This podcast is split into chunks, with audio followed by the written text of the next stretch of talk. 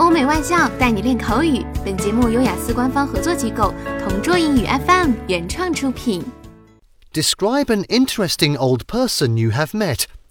You should say how you met him or her, who the person is, what kind of person he or she is, and explain why you think this old person is interesting.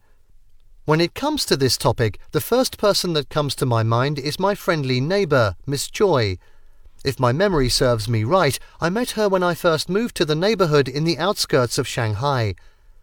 Moving to a new neighborhood can be tiring and scary at the same time as we need to move our things and start all over again from getting to know our neighbors. However, Miss Choi was the first one to greet us when we were moving our appliances and furniture in our apartment. The first thing I noticed about her was her warm smile, which made us feel welcomed in the new neighborhood.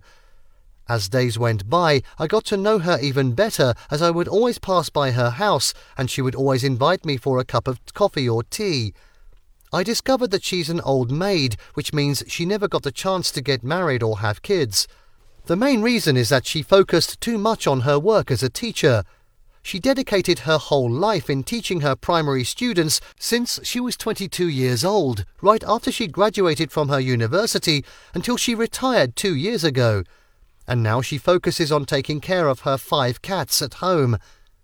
I find her very interesting because we are both cat lovers. What's more amazing is she likes to feed stray cats in the streets, and if she can, she'd like to adopt them. Unfortunately, she doesn't have enough space in her home. This clearly shows how much of a warm hearted person she is, and I will always admire that about her. I hope she lives for a long time so I can spend more time with her.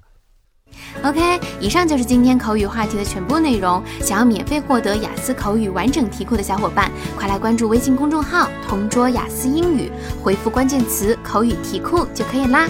同桌祝你早日涂鸦成功！